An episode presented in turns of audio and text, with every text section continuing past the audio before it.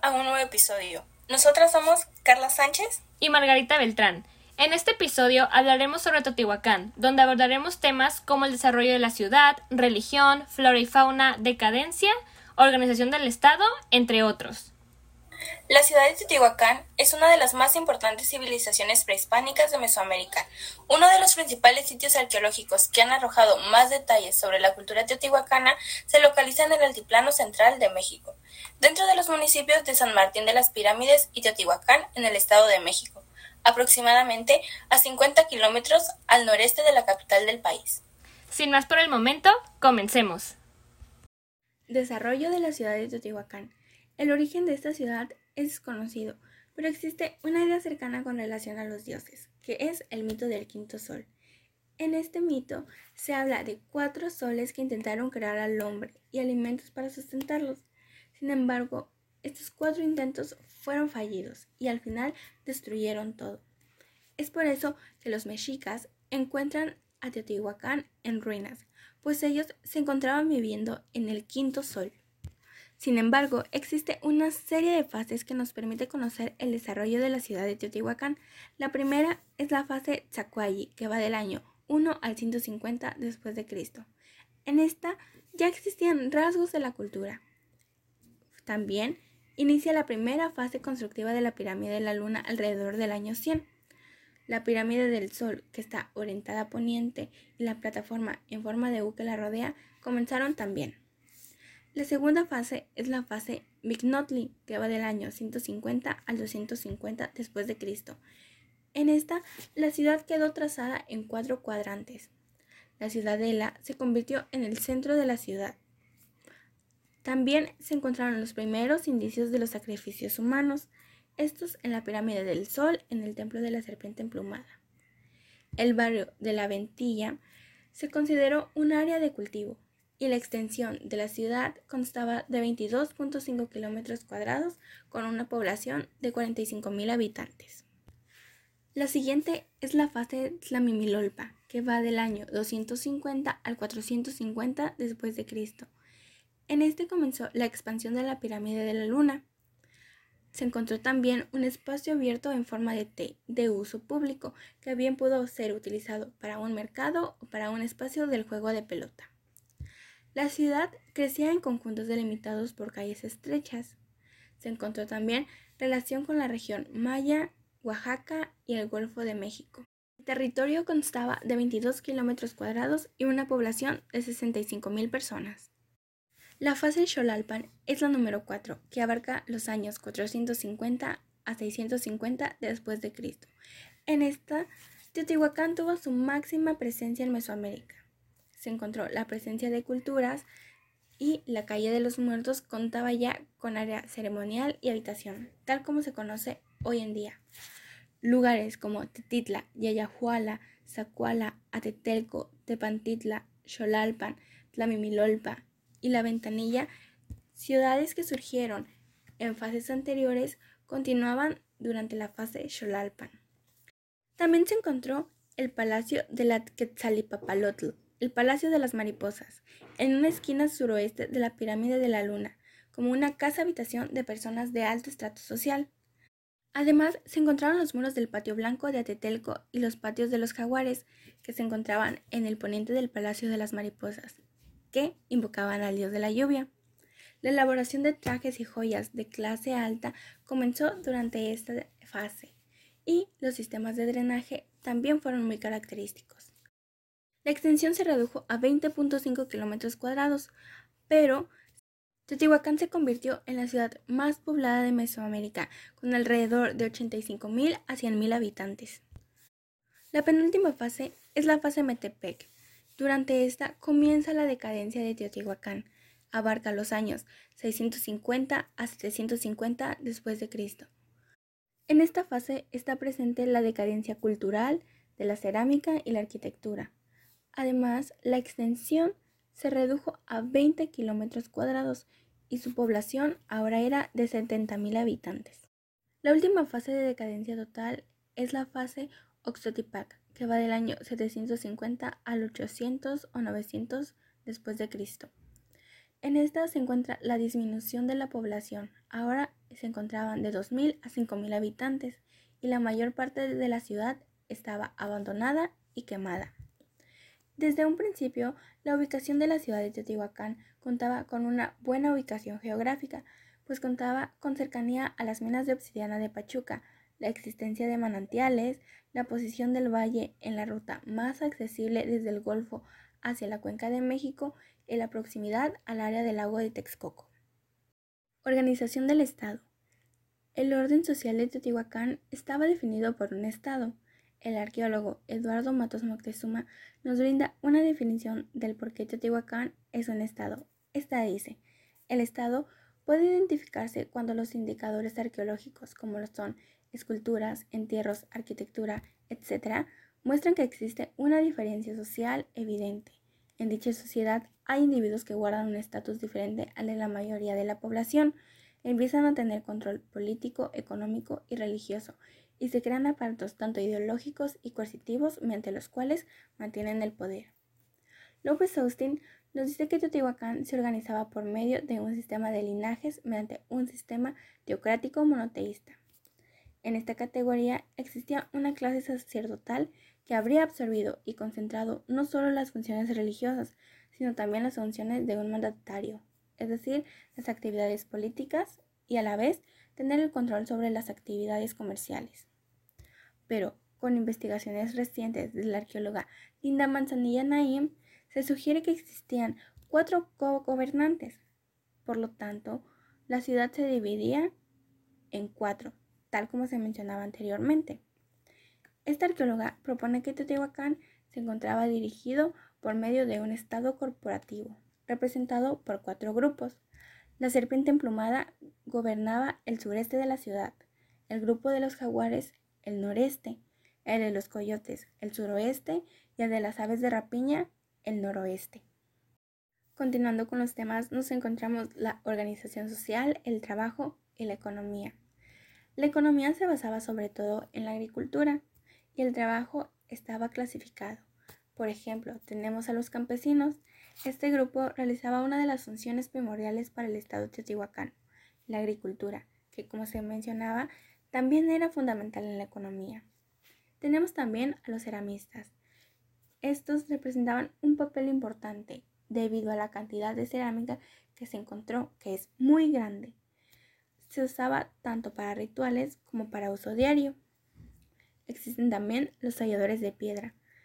Estos trabajaban con piedras duras y fabricaban máscaras, cuentos de collar, brazaletes, ajorcas, pulseras, orejeras. Encontramos también a los trabajadores de obsidiana.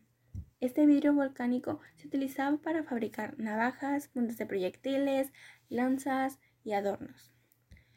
Michel Spence nos dice que durante la fase de Micaotli y Metepec se encontraron 105 sitios en donde se trabajaba con la obsidiana. Además, se encontró del intercambio de materiales con otras regiones.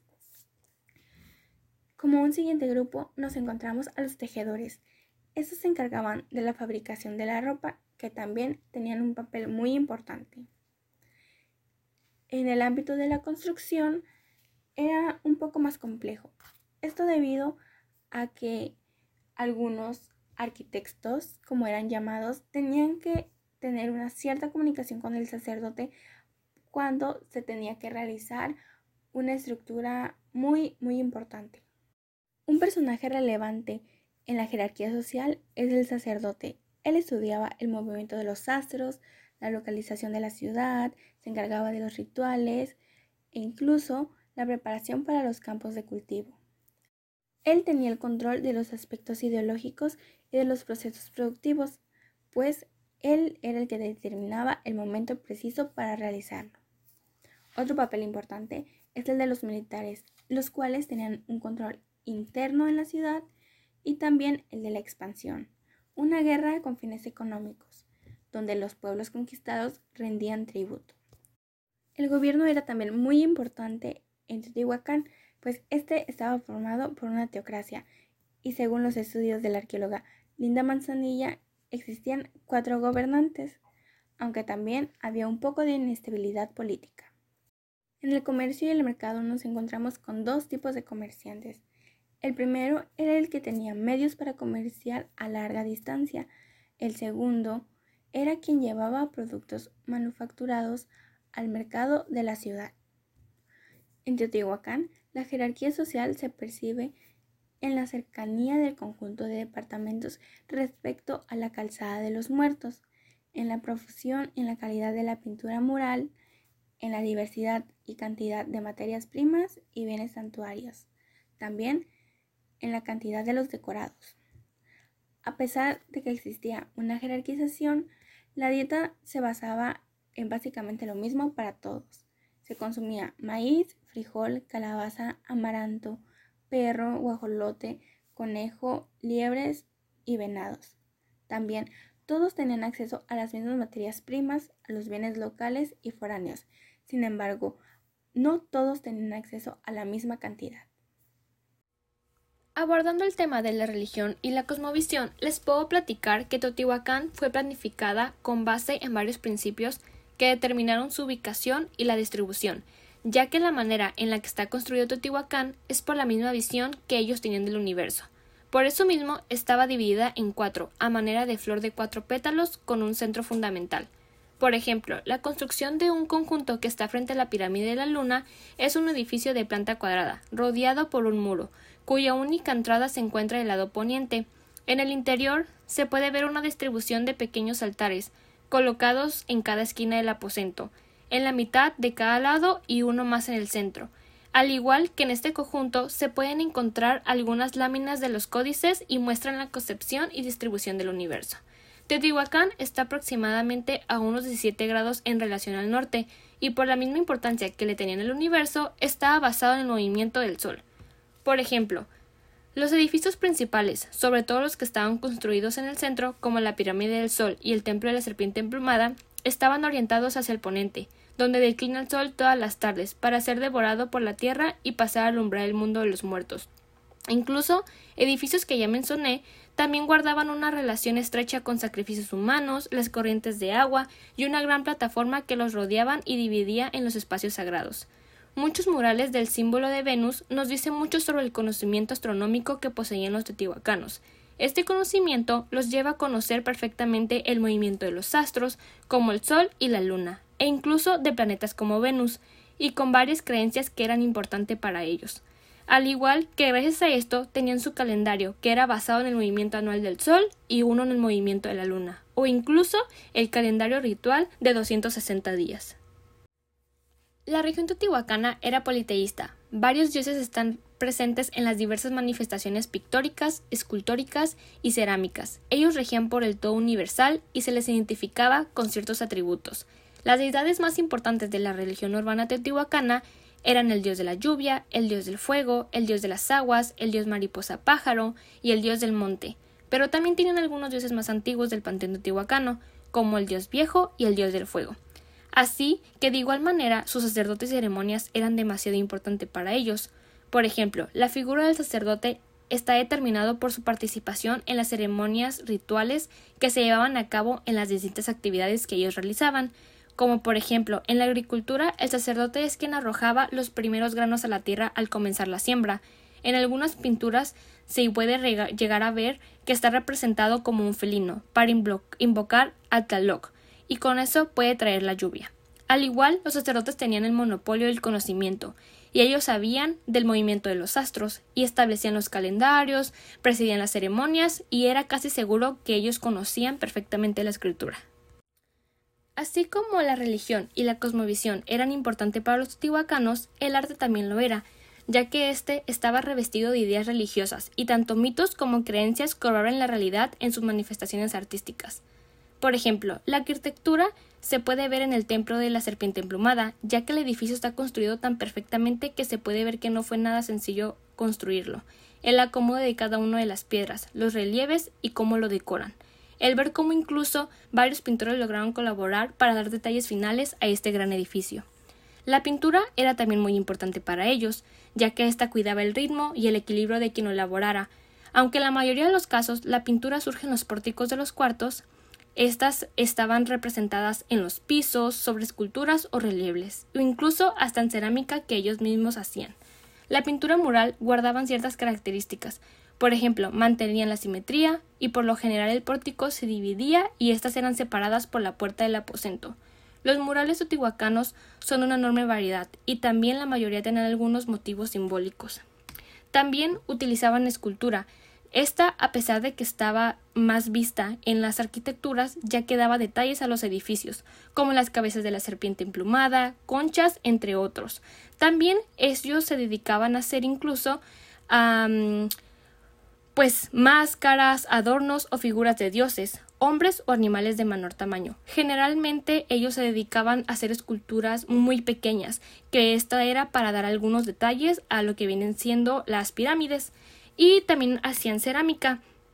Este producto, la verdad, alcanzó a tener niveles de gran calidad, al grado de que muchos talleres funcionaron para su gran elaboración de las piezas que eran utilizadas para los cultos, los cuales generalmente dependían de los sacerdotes u otros miembros de élites.